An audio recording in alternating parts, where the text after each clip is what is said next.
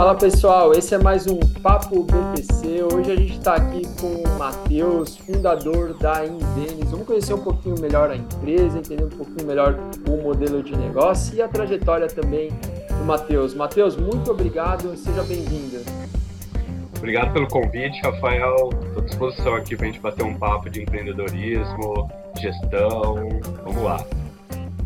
Isso aí, Matheus. Vamos começar conhecendo um pouquinho melhor você, né? Conta pra gente como é que foi sua trajetória, sua formação, o caminho que você percorreu até o momento que vocês efetivamente delinearam, né, desenharam essa ideia da Invenis e resolveram fundar a empresa.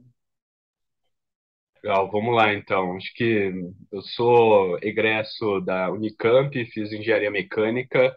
Eu falo até que eu não sou engenheiro, sou formado em engenharia porque eu nunca trabalhei com engenharia. E na época acabei indo para consultoria estratégica, fiquei alguns anos. Em algum momento da minha vida cansei um pouco de trabalhar, achei que não era muito o que, que eu queria para o resto da minha vida e senti que era o momento de abandonar. Então, pedi demissão mesmo, acabei tendo até que voltar para casa dos meus pais. Eu sou de Ribeirão Preto, interior, então voltei para casa dos meus pais para morar com eles, porque não tinha dinheiro, da noite para o dia acabou, né? O salário. E naquele momento eu fiquei com a cabeça aberta para poder empreender, construir algo novo. E coincidentemente naquele mesmo momento, um amigo meu de infância que é advogado estava nos Estados Unidos fazendo um curso, um, um LLM, que é um MBA para advogados. Ele teve contato com tecnologia, achou que fazia sentido a gente aplicar algumas automações em algumas tarefas que ele fazia aqui no Brasil como advogado. Ele apresentou para mim, naquele momento estava, obviamente, buscando né, novos negócios, novas ideias, e aparentemente fazia sentido, era uma dor dele como advogado. A gente convidou um outro amigo nosso de infância que já era programador, que já estava mais no mundo das startups, fazendo aplicativo, e pedimos para ele fazer um algoritmo, enfim, uma automação que pudesse fazer o que o, que o Pedro queria. E no final acabou dando certo. A gente apresentou para alguns advogados que a gente conhecia, de escritórios, de departamentos jurídicos, e para nossa surpresa, muitos gostaram. Como é que contrata isso? Como é que faz, etc. A gente falou, pô, a gente já tinha o problema. Né? Fizemos uma hipótese de solução daquele problema. Levamos para o mercado e o mercado está disposto a pagar por aquilo, pô, a gente fechou o ciclo ali, vamos tocar para frente. Acho que nós temos um negócio na mão. E isso foi em 2015.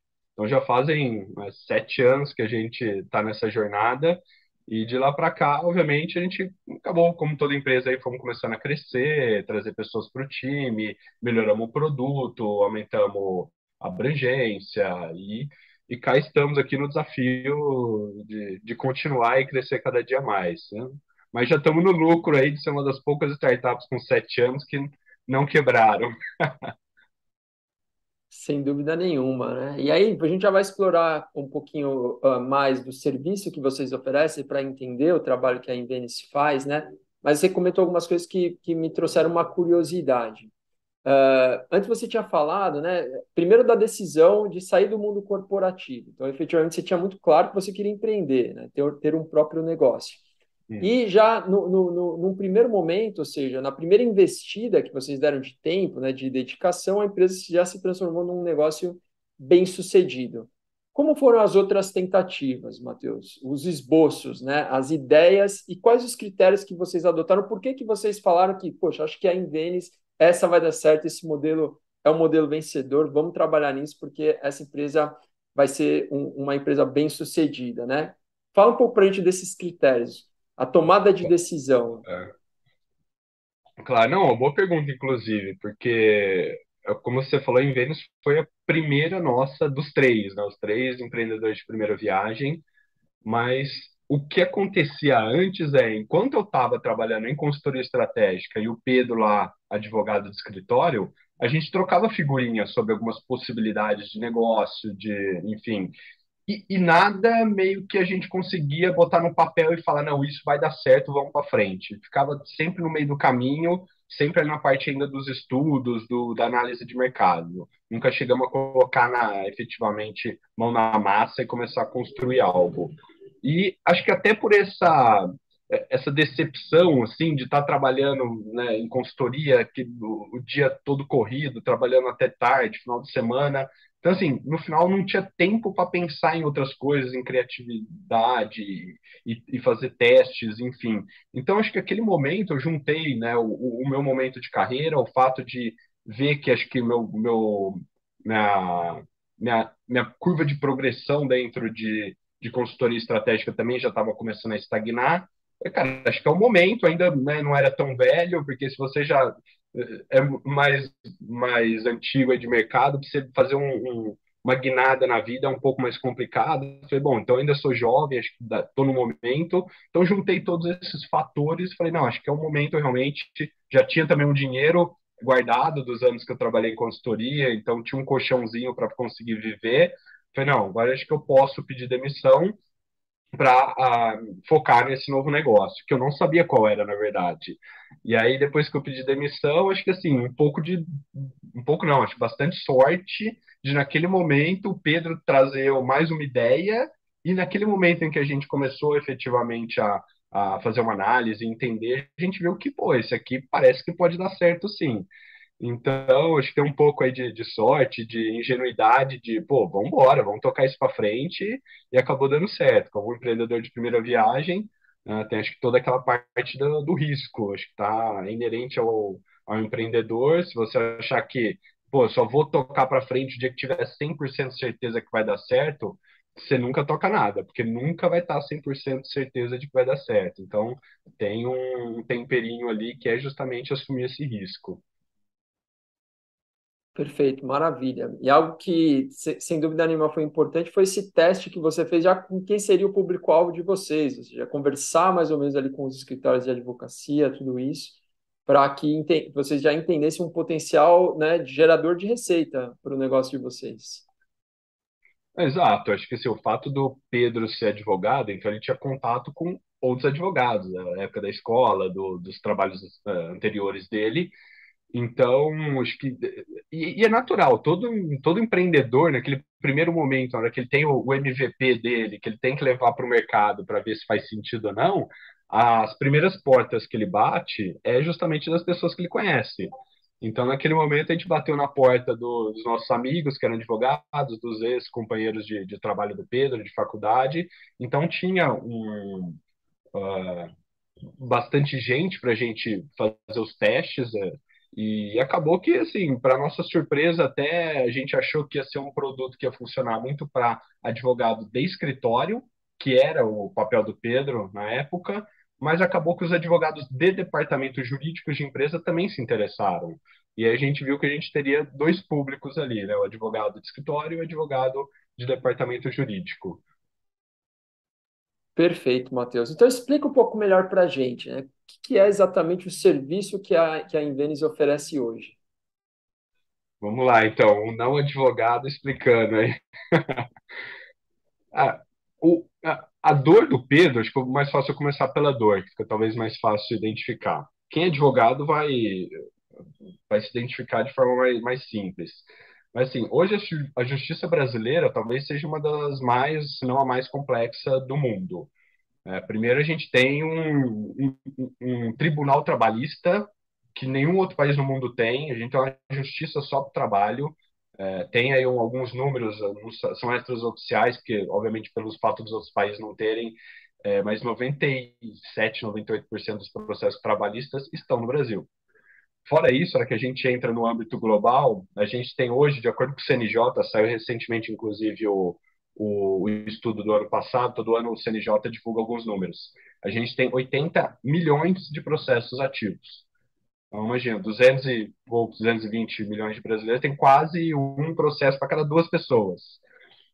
E a gente tem no Brasil com várias instâncias, primeira instância, segunda instância, Tribunal Superior, STF, STJ, então, assim, é, é, é um ambiente bem complexo para se lidar com os litígios, né, os processos do Brasil. E um dos trabalhos do advogado é justamente acompanhar esses processos, saber quando eles né, surgiram, quando eles foram ajuizados, acompanhar e fazer isso nesse âmbito gigantesco do Brasil de esfera civil, esfera trabalhista, esfera superior, é, cada estado tem o seu sistema, é bem complexo. Então, o que o Pedro precisava era saber dos processos que eram ajuizados contra os clientes dele no momento em que eram ajuizados. Porque ele, como advogado, se ele soubesse que alguém tinha entrado com uma ação contra um cliente dele, ele já ia saber ali naquele momento, já ia ler a inicial, saber do que se trata, ir atrás de documentação, etc., para preparar a defesa. E isso, para ser feito hoje, tem duas formas. Ou a pessoa, o advogado, a empresa, depende do, da, da, da notificação, e até um pouco tempo atrás, a pandemia ajudou um pouco a dar uma acelerada na, na, na automação, mas até então é oficial de justiça ir lá com a cartinha, entregar na empresa e, opa, né, sua empresa acabou de ser processada. E aí avisar o advogado. Então, uma forma bem analógica, isso está sujeito a vários problemas de, eventualmente, a cartinha ser entregue na portaria da empresa, ficar engavetada lá, ninguém avisar o jurídico e passar reto. E outro problema também é não saber exatamente quando chegou, se chegou agora, chegou mais para frente. Então tem toda essa essa dificuldade. Um outro jeito de saber era justamente ir diariamente em cada um dos sites dos tribunais de justiça e pesquisar. Então imagina o Pedro lá pegando o CNPJ do cliente dele, entrando no tribunal da do, esfera estadual de São Paulo pesquisando, depois fazendo isso em Minas, depois isso no Rio de Janeiro, depois isso no trabalhista, de mais assim, eram centenas de consultas que ele tem que fazer todo dia para saber se tem um novo processo. Então, o que a nossa, a nossa ferramenta faz é justamente automatizar essa pesquisa. Então, com o CNPJ da empresa, o, os nossos algoritmos vão acessar o site dos tribunais de justiça, fazer essa pesquisa como se fosse um advogado, vai consolidar todos os dados, ver o que é novidade e vai uh, avisar o cliente de que existe um processo novo rodando. Uh, isso falando da ferramenta, vamos dizer, mais central, mas tem outras ferramentas que fazem outras coisas uh, próximas disso.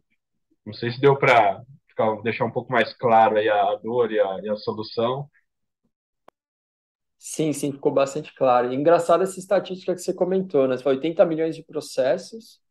Tá certo, a população brasileira é 200 e poucos milhões de pessoas, né? Mas se a gente tirar o, o, o, o brasileiro que tem até 18 anos e tirar o idoso, talvez a gente caia aí para uns 150, 140 milhões. Então já seria mais do que uh, um processo para cada, para cada duas pessoas, uma coisa que realmente chama muita atenção. Agora, você falou também da questão do, do do, da comparação do Brasil com o mundo, né? Nove, como é que é? 97% dos processos trabalhistas estão aqui, é isso? Exato, 97, 98. Caramba. Aí, tem é. outros dados, tá? eu tô fresco na cabeça ainda, porque saiu recentemente o relatório do CNJ. É, a média, média de um processo brasileiro, desses 80 milhões aí, ele demora seis anos e sete meses, do início ao fim. Imagina, né, você tem um problema ali que na média vai demorar seis anos e sete meses para ser resolvido. Uh, e a hora que a gente entra em custos também, a nossa justiça aqui, sem entrar em magistrado, defensoria pública, etc., só o judiciário mesmo, a gente gasta 2% do PIB. Ah, pô, mas é muito, é pouco, né? 2% do PIB. A média dos países da OCDE é 0,4, 0,5 que gasta quatro vezes mais. Então, Sim, é, um, é. É, é, um ambiente, é um ambiente complexo e, obviamente, um ambiente que tem muitos problemas, tem muitas oportunidades. Sem dúvida nenhuma. Poxa, aí acho que é até legal como um alerta para as empresas, né? Porque às vezes a empresa ela não sabe os riscos aos quais ela está exposta e só descobre depois que acontece o primeiro problema, né? É, então vamos falar um pouco sobre Sim. isso, né? Também, de que maneira a Invenis uh, endereça esses riscos? Ou seja, quais os problemas que uma empresa pode enfrentar? Desde, sei lá, multas, porque deixou passar um processo, entre N outras, né? Que acho que você pode falar muito melhor do que eu. Vamos, vamos, vamos tentar identificar isso para justamente chamar a atenção dessas empresas. Quais são alguns dos maiores problemas que as empresas podem, podem enfrentar por conta dessa dificuldade de acesso à informação, toda essa complexidade? Perfeito. Acho que você falou um negócio interessante também, né? Aquela empresa que, que ainda é pequena, depende do sócio, não tem ainda o departamento jurídico constituído, ela em algum momento do crescimento dela vai sofrer o primeiro processo e vai ter que se defender. Então é aquele negócio, né? Todo mundo começa ali o, o, o seu bar na esquina, o, o, restaurante, a empresa, etc. Conforme vai crescer, em algum momento, ou um consumidor vai ficar insatisfeito, ou um, algum ex-funcionário, e aí vai chegar um, um, um, processo. E a partir daquele momento, a empresa vai, obviamente, entender que, que outros poderão vir pela frente. Então, tem esse processo de discovery, em que em algum momento vai ter esse problema, mas agora falando já de empresas constituídas e que, obviamente, têm um departamento jurídico e que lidam com isso no dia a dia. Então, a primeira dor é justamente a visibilidade.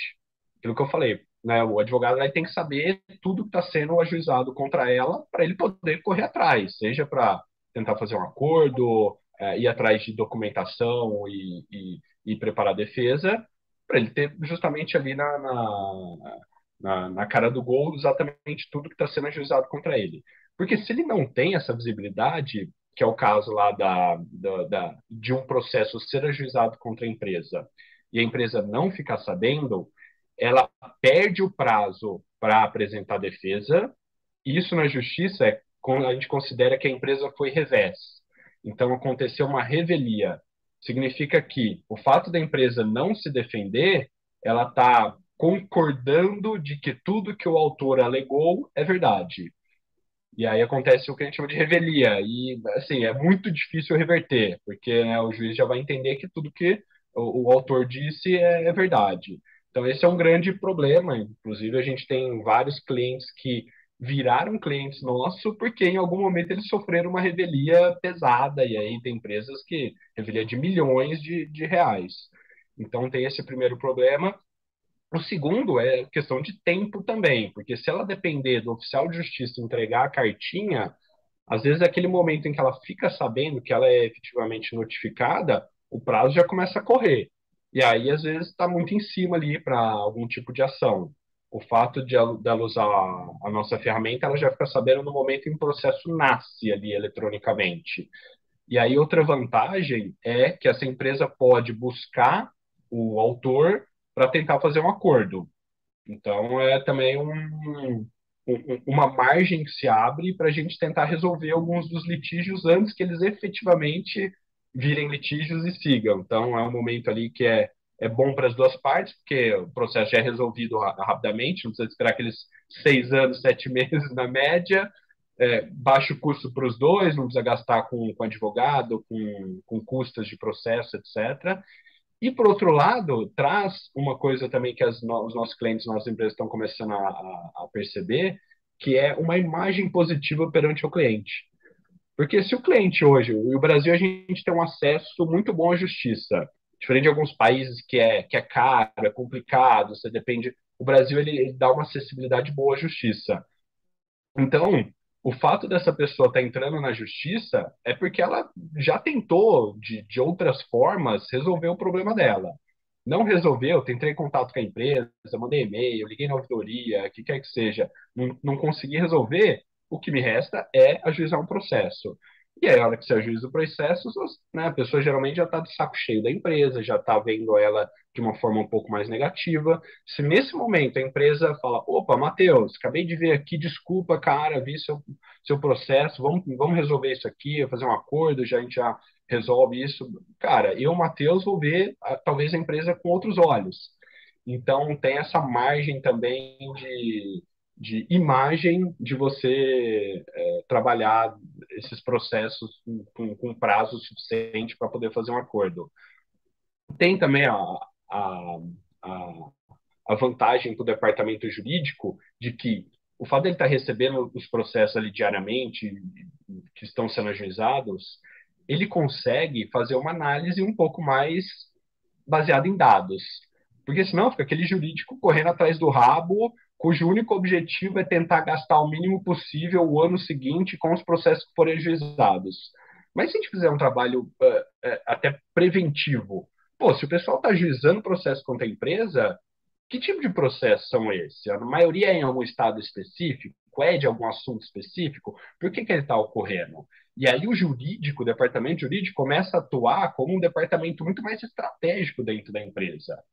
Então, tem, um, tem vários casos aí de mercado de que o jurídico, ao invés de ficar correndo atrás do rabo, ele para, olha e fala: pô, a gente está tendo muito processo de tal assunto naquele estado. O que está acontecendo? A hora que vai ver, sei lá, o contrato de venda prevê uma cláusula que eles não conseguem nunca cumprir. Isso gera uma insatisfação e, consequentemente, processo. Pô, não é mais fácil lá no contrato e ajustar essa cláusula, tirar ela, melhorar? Então, é uma forma do jurídico começar a atuar mais como um departamento estratégico dentro da empresa. Então, tem alguns benefícios, né? acho que eu listei alguns, mas, obviamente, cada empresa de, tem as suas dores mais específicas, alguns escritórios de advocacia também têm é, algumas dores específicas, mas tem uma, uma gama um pouco ampla aí de dores que podem ser resolvidas com essas ferramentas de... No final, a gente está minerando dados nos tribunais, então... É, é, é, é, trazer mais informação, mais dados para que os advogados tomem decisões baseadas um pouco mais em, em dados e não simplesmente em presunções e, e ficar correndo atrás. Perfeito. Então, é, é exatamente isso, né? Porque sem uma ferramenta que permita essa organização dos dados, que permita a centralização também, ou seja, você conseguir organizar e acessar esses dados, trabalhar esses dados, fica muito difícil né? fazer tudo que você estava comentando, né? sem, sem dúvida nenhuma, Matheus. Bom, e aí, falando um pouquinho, então, do como essas empresas podem chegar até vocês. Normalmente, uh, existe um canal comercial para que as empresas contatem a Invenis, é pelo site, é deve, ter, deve acontecer muito organicamente também, né, por recomendação. Como é que acontece esse contato entre vocês e o cliente que vocês atendem? Tá, entrando na parte comercial e marketing agora.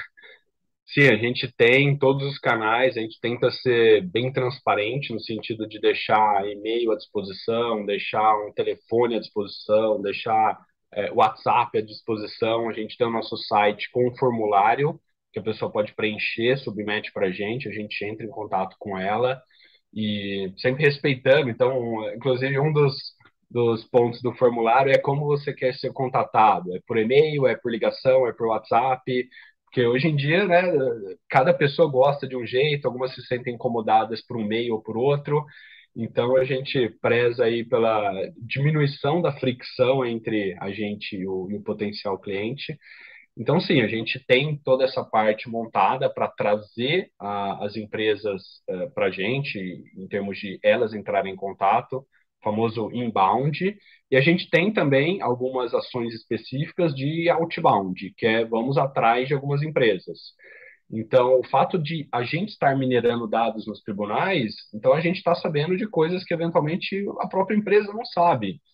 Então, às vezes, eu fiquei, acabei de ficar sabendo que a empresa do Rafael sofreu um processo né, é, complexo, etc é uma oportunidade de eu ligar lá na empresa do Rafael e falar, ó, queria falar com o seu jurídico, porque eu acabei de identificar um processo aqui que pode ser de, de interesse seu. Então, a gente tem algumas, uh, algumas ações mais pontuais de né, outbound, de atrás, usando os dados, mas aí, obviamente, bem, bem selecionado, bem uh, individualizado, personalizado, já, já batemos muita cabeça no muro aqui, tentando fazer aqueles modelinhos mais receita de bolo, de, né, vou pegar uma lista de 100 e-mails, vou fazer um pitch igual para todo mundo, vou só trocar o nome e mandar. Cara, hoje em dia, a gente, a hora que vê um e-mail, já na hora já sabe que é, que é spam, que é comercial, que não é para gente, enfim, então tem esses desafios do dia a dia também, de, obviamente, ser o mais pessoal possível e bater especificamente na dor daquela pessoa. Perfeito, maravilha. E os clientes de vocês hoje estão espalhados por todo o território brasileiro?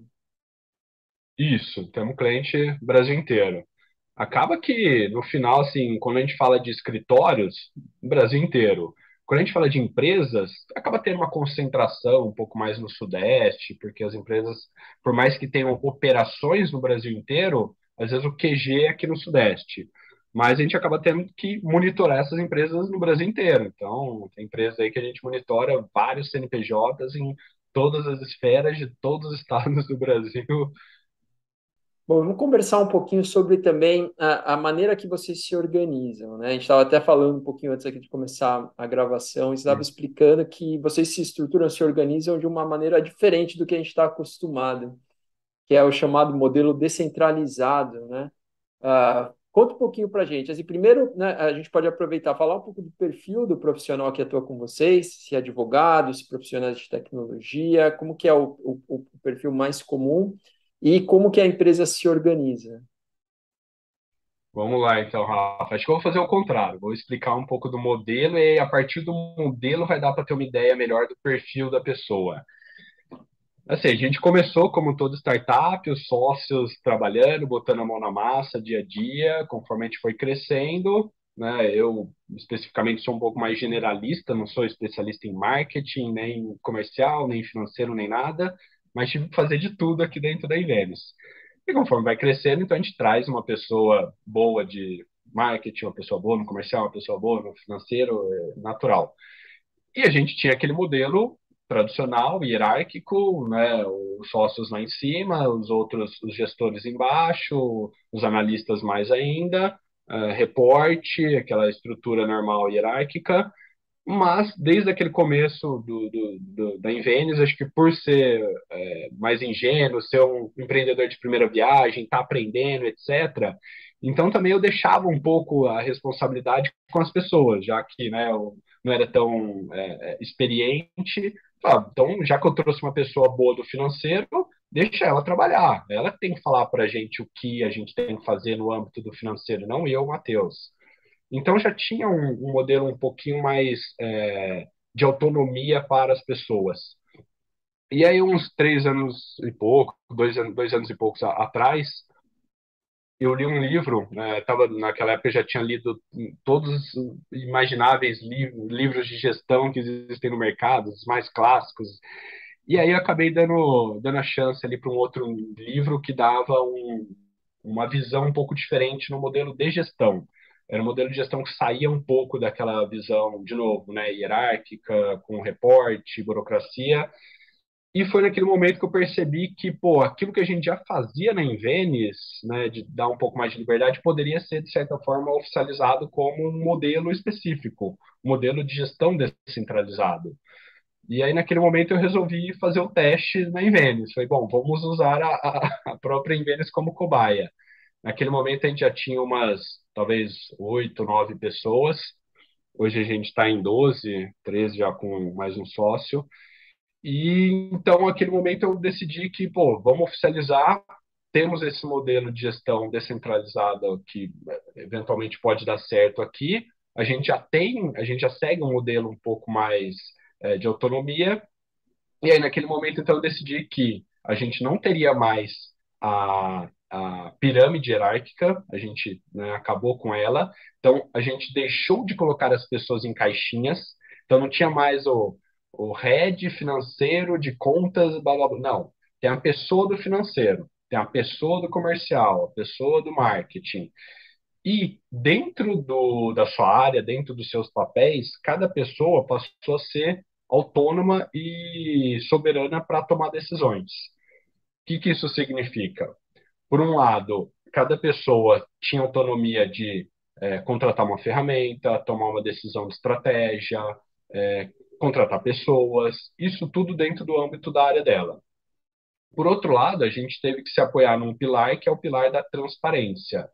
Então, a partir daquele momento, já que cada um tinha liberdade para tomar decisão, também essas decisões deveriam estar transparentes para todo mundo.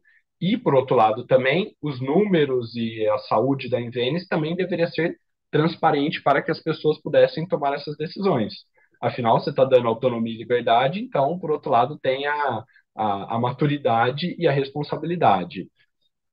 Então, a gente tem todos os números da Invenis, né, financeiro, quanto que a gente ganha, quanto que a gente gasta, se sobrou alguma coisa no final do mês ou não, quanto que sobrou, isso todo mundo tem, tem transparência para saber, para poder auxiliar nas tomadas de decisões. Então, para tomar uma decisão hoje, qualquer pessoa, né, novamente dentro da sua área, se ela identificou uma necessidade, uma dor, um problema, ela levanta a mão, explica para todo mundo, traz as hipóteses de solução que ela imaginou, colhe o que a gente chama de aconselhamento. Então, tem um momento ali em que a pessoa, no cargo de tomar decisão, vai é, atrás das pessoas que vão ser impactadas por essa decisão e, eventualmente, por alguém mais sênior que já tenha passado por uma, uma decisão parecida. Colhe os aconselhamentos, no final ela vai julgar o que é certo, o que é errado, o que, né, que ela acha que tem que fazer, e vai fazer, e é soberana, ninguém pode glosar ela. Obviamente tem alguns limites ali de, de área, de, até de dinheiro, porque né, só dá para fazer alguma coisa se tem o dinheiro. Então, por isso que a gente deixa bem transparente ali, para justamente todo mundo já saber. E aí, esse, essa liberdade de tomada de decisão vai desde né, decisões do dia a dia até a gente chegar no, no, no ponto de que cada um dentro da Invenis é soberano também para decidir sobre a própria promoção. Então, aqui na Invenis a gente não chama de promoção efetivamente, porque não tem um chefe, um subordinado para promover o de baixo, né? Mas a gente tem uma escala de evolução que tem alguns níveis e cada um dentro da Invenis está, vamos dizer, encaixado em algum nível. E aí, se eu, Matheus, entendo que né, eu, eu, fiz um bom trabalho, eu entreguei bastante coisa, eu evoluí como pessoa e fiz a Invenis é, evoluir também, saiu do ponto A, foi para o ponto B. Então, eu, Matheus, posso soberanamente decidir que eu vou subir do nível X para o nível Y.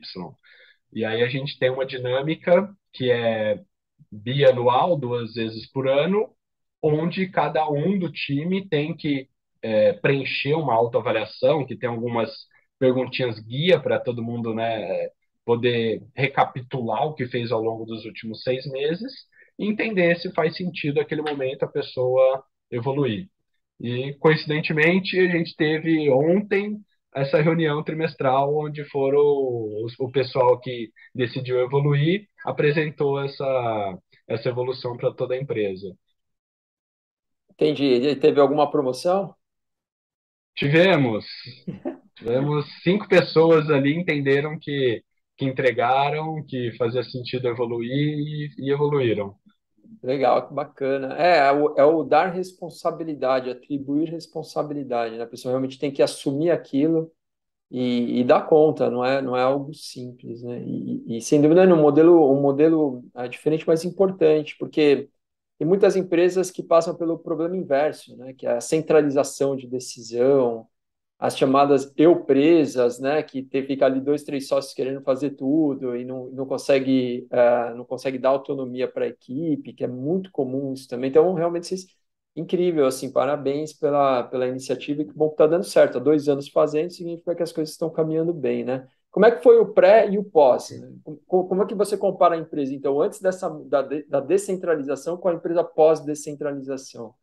Ah, acho que até comentando um ponto que você falou, né? Acho que na grande maioria das empresas aí, modelo tradicional, é, acho que todo mundo começa um pouco mais descentralizado, com mais autonomia, com mais liberdade.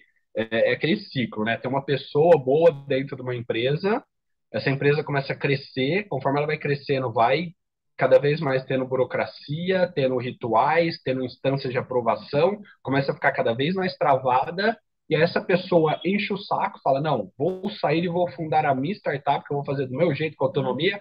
Ela sai, funda a startup dela, começa né, com autonomia, todo mundo vai lá, dá, dá, dá opinião, tem, tem autonomia para tomar decisões.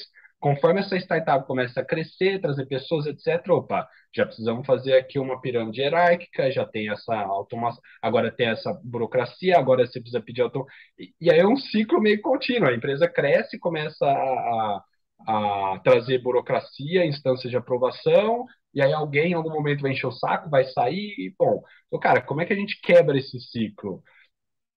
Então a gente falou, cara, a gente está crescendo, é natural que a gente deveria já ter um diretor aqui, um gerente ali, um que cobra aqui, outro que. Bom, mas e se a gente né, pensar um pouquinho em outros tipos de modelo? Então, assim, é, até respondendo a sua pergunta, lá atrás a gente em Vênice, a gente, é, a gente não é grande, não era grande antes da, da, da, da mudança, então, assim, a gente não era uma empresa muito burocratizada e travada, etc. Então, talvez para a gente a transição tenha sido um pouco mais suave. Né? Porque acho que é até natural. Ele fala, pô, Matheus, legal, muito bonito seu modelo, funciona aí, mas, cara, vocês são uma startup, é um ambiente muito mais descontraído, pessoas né, mais jovens trabalhando com outra cabeça, é, 12, 13 pessoas. Agora, imagina uma empresa tradicional uh, de mercado centenária, com não sei quantas pessoas, pessoas, né, desde lá do, do, da CEO, quem quer que seja, até lá embaixo, como é que faz? Cara, realmente, é um pouco mais fácil fazer num ambiente um pouco mais controlado do que no outro, mas isso não significa que não é impossível. Acho que tem vários casos, aí depois a gente pode é, eventualmente comentar alguns casos, mas tem vários casos ao redor do mundo, em vários países diferentes, de culturas diferentes, de empresas de tamanhos diferentes, de mercados diferentes, que já aplicaram esse modelo de gestão centralizada e funcionam. Acho que um, um caso bem emblemático é do próprio brasileiro, é, chama Ricardo Semler. Ele é, foi o, ele era, na verdade, o pai dele criou as empresas, a Senco, que é são empresas mecânicas mesmo, forneciam para até governos e, e, tudo mais. E aí, na década de 80, quando ele estava meio que para assumir a empresa, ele tinha essa cabeça de né, tentar descentralizar, dar um pouco mais de autonomia para as pessoas. E há 40 anos atrás, ele tomou essa decisão e aplicou o modelo. No primeiro momento, ele até demitiu alguns dos gerentes, diretores, né, que efetivamente não, estão no dia a dia da empresa, só estão ali, né, é, passando, dando ordens, passando informação, etc. E passou a dar autonomia para quem estava efetivamente no dia a dia da operação. E foi um super case, ele tem livro escrito, enfim, a, é, criou empresas. Hoje ele, inclusive, tem uma, uma escola que ajuda a, a, disseminar um pouco mais esse conceito de centralizado. Assim, tem várias empresas no mundo que já adotaram esse modelo, então não é específico da Invenes, mas sim, para a gente, acredito que tenha sido mais fácil do que vai ser para uma empresa um pouco maior.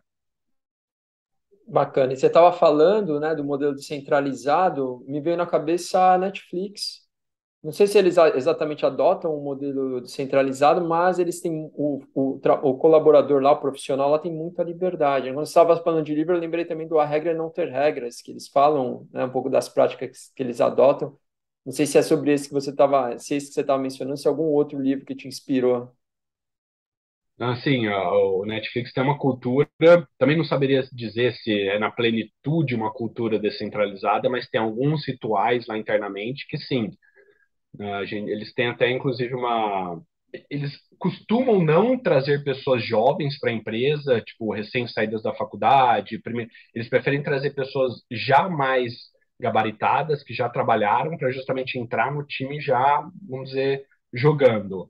E lá os times são meio que quase que autogeridos, no sentido de, tipo, o time pode se juntar ali e, e, e o time toma decisão do que, que, ele vai fazer, se ele vai fazer a melhora X, Y, como que eles vão trabalhar, vão trabalhar de manhã, à tarde, à noite. Uh, inclusive, uh, férias lá, acho que tem aquele modelo de tipo, ó, se eu quiser sair dois meses, ok, eu deixo tudo prontinho, tudo resolvido, né? Já passei as atividades que precisa e vou. Então tem essa liberdade e autonomia também. Mas respondendo a sua pergunta, não, não foi especificamente o livro do é, Reed Rastings, né? Acho que é o, o autor do livro do, Netflix. É um outro livro do Frederic Laloux, chama Reinventing Organizations, tem traduzido para português, Reinventando as Organizações em que ele dá um pouco do panorama da, dos modelos de gestão ao longo da, da evolução nossa como sociedade e chega nesse modelo um pouco mais centralizado que, segundo ele, poderia ser mais adaptado a um ambiente complexo. Então, né, hoje, é, aquele clichê de que cada dia o mundo está tá mudando com mais velocidade, tecnologia, cada dia coisas novas surgem, etc. Então, assim, a centralização acaba sendo um, próprio gargalo dessas empresas que estão inseridas num ambiente complexo. Então, imagina tudo mudando ali na base, né? O, o dia a dia, o, o, consumidor, as necessidades, as dores, e aí tem uma pirâmide hierárquica extremamente centralizado que tudo precisa subir para tomar uma decisão lá em cima para voltar. Então, isso acaba sendo um próprio gargalo para a organização e você operar num modelo um pouco mais descentralizado, você acaba tendo um pouco mais de liberdade para tomar decisões de acordo com as mudanças do mercado. Bacana, Matheus. E sim, é verdade, né? Até ia comentar também essa questão das férias da Netflix. Eles falam sobre como isso é importante, às vezes, para inspirar o profissional, né? Muitas vezes o cara volta desse período de férias com uma nova ideia, com alguma coisa assim, que pode se transformar num novo serviço, um produto importante dentro da empresa. Né? E você falou também do, do perfil do profissional da Netflix, uh, que a Netflix Netflix contrata, e que é um ponto que eu queria tocar com você, porque eu imagino que para que esse modelo funcione, a empresa também tem que ser muito assertiva, ela tem que saber fazer muito bem o trabalho de seleção, né? Porque você não pode delegar, dar responsabilidade para qualquer pessoa, tem que ser uma pessoa que mais ou menos consiga também dar conta disso, se adapte, né? Tenha fit. Como que vocês fazem esse trabalho de seleção? Como é que vocês conseguem acertar e buscar selecionar o profissional para trabalhar com vocês? Boa, a gente ainda está aprendendo, Rafael. Você está falando, a empresa tradicional, eu contrato a pessoa e assumo que ela não é madura o suficiente para tomar decisão. Então, eu coloco ela dentro da caixinha e falo, você vai fazer ABC, eu vou estar tá olhando aqui se fez certo, não fez certo. Inclusive, ó, se você fizer tudo certinho, eu vou te dar um bônus no final do ano. Ou seja, nem o trabalho que ela deveria fazer a gente né, assume que ela vai fazer. A gente precisa até um incentivo para que ela faça. Senão, e, e, do lado de cá é um pouco diferente, porque eu, a pessoa chega, eu estou dando liberdade e autonomia e, cara, depende dela, obviamente, entregar. Então, assim, coisas que a gente tem aprendido ao longo dessa jornada. Tem uma tendência de que pessoas que já tenham passado pelo mercado tradicional, já tenham trabalhado numa empresa de hierarquia com é, reporte, subordinação, tenham uma adaptabilidade melhor do que uma pessoa recém-saída da faculdade ou começando agora o, a carreira dela dentro do, dos negócios. Porque a pessoa que já passou por isso, ela entende um pouco né, o que é ter essa liberdade, os benefícios de você poder tomar decisões, enquanto uma pessoa que às vezes não viveu na pele ali o um modelo tradicional, não teve um chefe pegando na mão, explicando, etc., às vezes quando ela chega aqui na Invênus, ela fica um pouco perdida. Porque às vezes as pessoas né, não teve um, histórico, não tem experiência de trabalho, então às vezes ela vai ficar ali perdida no dia a dia esperando alguém falar para ela o que ela tem que fazer, o que ela deve deixar de fazer, o que não é do, do dia a dia nosso.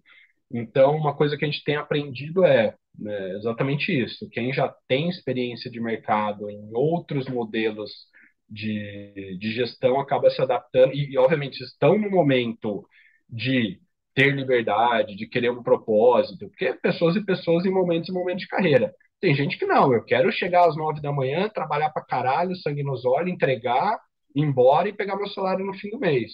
Beleza, não tem problema. Agora, tem pessoas que já estão no momento que o dinheiro ali de fazer qualquer coisa por fazer, entregar para o chefe, sem saber se né, vai ter algum impacto real para a sociedade, algum propósito, mas só para pegar o, fim, o dinheiro no fim do mês. Já não, outra pessoa pode achar que, oh, estou no momento de propósito, de né, entregar alguma coisa de valor para a sociedade, participar de algo, crescer junto com uma empresa, ser a referência dentro da empresa naquele, naquele assunto, poder botar em, em execução algumas ideias, então tem todo esse perfil e até momento de, de carreira de cada pessoa. Isso é, obviamente, a gente está aprendendo, porque ao longo desses dois anos a gente fez algumas contratações, algumas boas, outras nem tanto, então estamos aprendendo ainda. Isso é sempre um grande desafio, ou seja, para qualquer empresa, né? Ou seja, você conseguir fazer com que todo mundo envolvido naquela organização tenha um mínimo grau de produtividade. Nenhum negócio para de pé se as pessoas não estão produzindo, né? Você tem que despertar consciência no, nos profissionais, eh, para que eles entendam a importância do trabalho deles para que aquele negócio efetivamente uh, pare de pé, né? Mas também uma, e a responsabilidade da empresa para, uh, de alguma maneira, ajudar o profissional a fazer isso. E aí é onde eu quero chegar, né? Falar um pouquinho sobre processos e metas. Isso é algo que vocês usam? Como é que você enxerga? Como que o processo e a meta faz parte né, do trabalho desse profissional, que apesar de ter muita liberdade, dele ter a, a, responsabilidade de atuar, de fazer as coisas dele, né, mas sem um processo, sem uma meta, funciona? Não, é, essa é uma boa pergunta. Pô, se eu estou deixando li livre para cada um fazer, e é isso. Acho que todo mundo vai fazer, não vai? Como que eu cobro? Como que.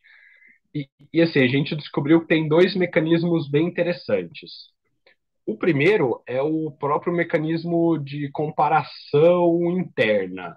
Então, assim, se eu, Matheus, tenho liberdade, autonomia para tomar as decisões, botar em, eh, de pé as minhas, as minhas ideias e trazer resultado, o Rafael também tem.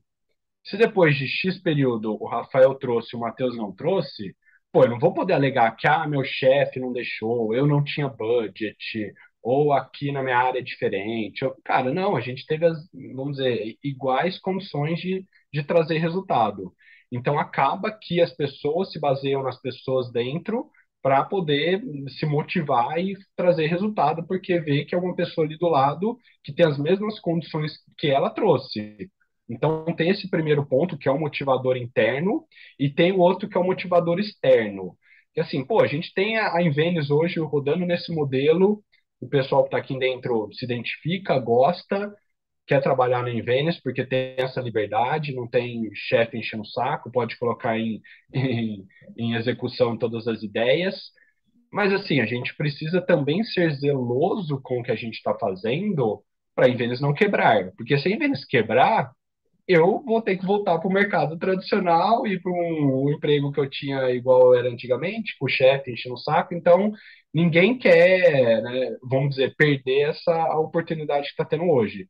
Então, tem esses dois motivadores que a gente entende que, que são ali alguns pontos de partida para que a gente mantenha o time é, sempre coeso e buscando melhorar tanto pessoalmente como levar a Vênice para um outro patamar.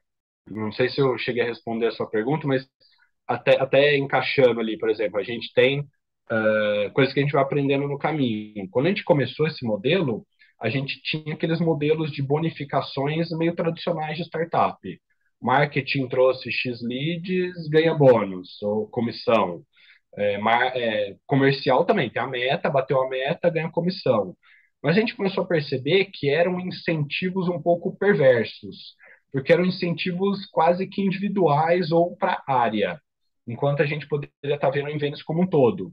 E aí você tem todos aqueles problemas de eventualmente o marketing começar a trazer muito lead desqualificado, o comercial eventualmente botar um cliente que não é muito perfil para dentro só para bater a meta e etc. Então a gente falou, cara, vamos fazer alguma uma métrica que seja global e colaborativa para a própria empresa. Então a gente acabou abolindo o, as comissões individuais e por área e fizemos uma meta global.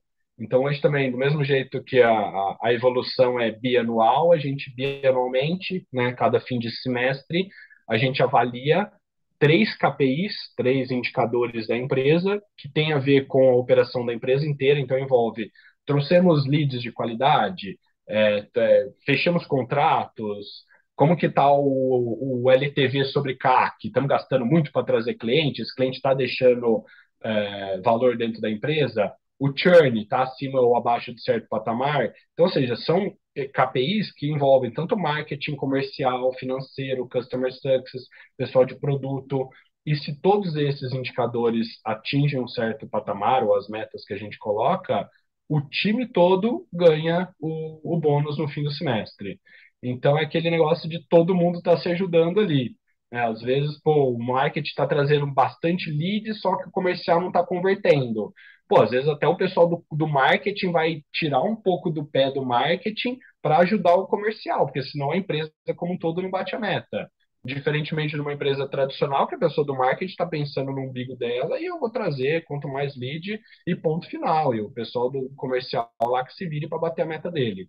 Então a gente acabou fazendo um, um, uma métrica aí que pudesse, de certa forma, é, ser colaborativa entre as pessoas do time, que a gente achou que faz muito mais sentido para o nosso modelo de, de gestão. Fantástico, não, era exatamente esse o ponto, né? Porque eu pensando todo o desafio, né, que a gente, que toda empresa enfrenta, assim, dessa da, da organização do time, né, da, do, dos objetivos que tem que alcançar. E aí você compartilhou com a gente alguns aprendizados super importantes, bacana. Uh, Uh, legal, Matheus. Bom, e aí a gente está encaminhando para o final, mas a gente não pode deixar de falar de oportunidades de trabalho, né? Para aquele profissional então, que está ouvindo a gente e, e, quer conhecer melhor a empresa, quer se aproximar, então queira fazer parte do time de vocês também. Quais são os canais? Como esse profissional pode entrar em contato com vocês? Tá, vamos lá. Acho que até parafraseando um pouco o Jorge Paulo Lema, né? É, ele falou que hoje, se ele fosse um, uma pessoa de início de carreira, ele iria procurar um trabalho numa startup. E assim, do mesmo jeito que lá na época que eu me formei, a modinha era ir para consultoria estratégica, acho que hoje está um pouco na modinha para startup. E, cara, é realmente um ambiente bem enriquecedor. Quem é, entra numa startup ali, independente de ser um menor ou maior, acho que tem bastante desafio lá dentro. E a gente está, obviamente, aqui na Invenes, atrás de talentos para botar a gente em outro patamar. Inclusive, acho que esse modelo de gestão nosso é um atrativo para, né, eventualmente, uma, uma, uma pessoa que poderia estar olhando outras startups de mercado, poder olhar para a Invenes também, né? Então, a gente está sempre buscando profissionais e, ironicamente, a gente não tem nenhum advogado hoje na equipe, com exceção do Pedro, que é o sócio advogado.